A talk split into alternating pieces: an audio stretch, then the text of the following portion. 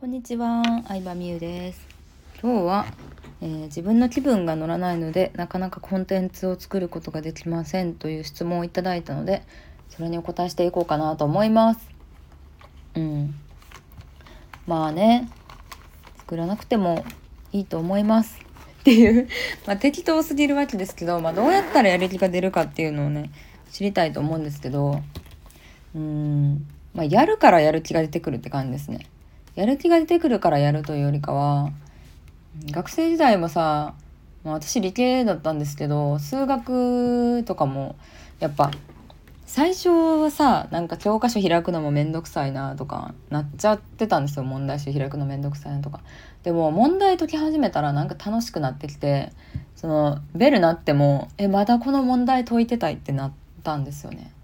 なんかやり始めると楽しくなる現象は確かにあるなって思うしやる気とかモチベーションについて調べたことある人は多分ねこれなんか確かによく言われてるなって思うと思うんですよ。うん、でそうなのでやり始めたら楽しくなるっていうのもあるし自分の気分が乗ってる時に作ったやつ例えば撮った動画音声か気分が乗ってない時に撮ったやつかなんてまあお客さん分かんないわけですよね。うん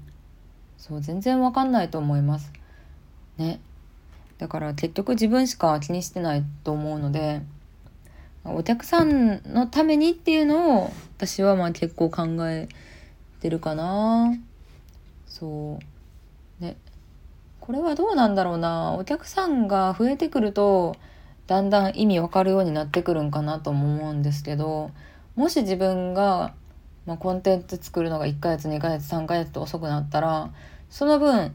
うん出会えるはずだったお客さんにも出会えないって思うとその人の人生変えるチャンス奪ってしまったんやなって思うんですよね。うん、でもし私がこうさなんか勇気ないとかなんか売るの怖いとか思ってアカデミーとか作ってなかったらうーんえなんかね人生変わりましたって自分で言うの恥ずかしいんですけど言ってくださる方とかいてなんかもしねもし作ってなかったらそうそうなんやみたいには思いますね。うんどうなってたやろうこのメンバーさんたちって思ったりするからなんか、うん、最初からコンテンツとか作らなくていいけどまずはお客さんを作って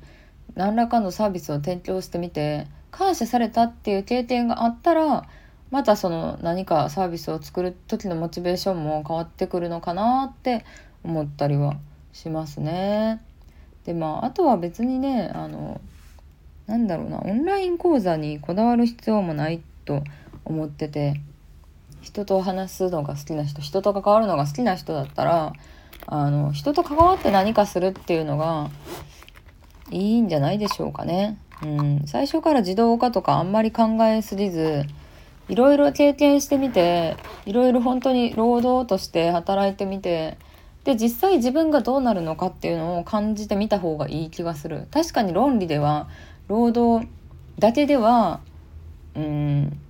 まあ続かないとか言われてますけど別にずっと労働の仕事をして生生きてる人もいるわけじゃないですか。だからなんかどのタイプの働き方どのタイプの仕事が楽しく続けれるかっていうのは、まあ、正直人にもよるしそれは人に教えてもらうっていうよりかは自分で感じて分かってくるものやなって思うのでうんそうそうそこにこだわらなくて自分が楽しかったらなんか手段はこだわらなくていいかなって思ったりもしますね。はいそんな感じで、まあ、やる気はなんかやってくるやってるうちに出てくるしうんそのお客さんを作ったらやる気出てくるんじゃないかなって思います。質問ありがとうございました。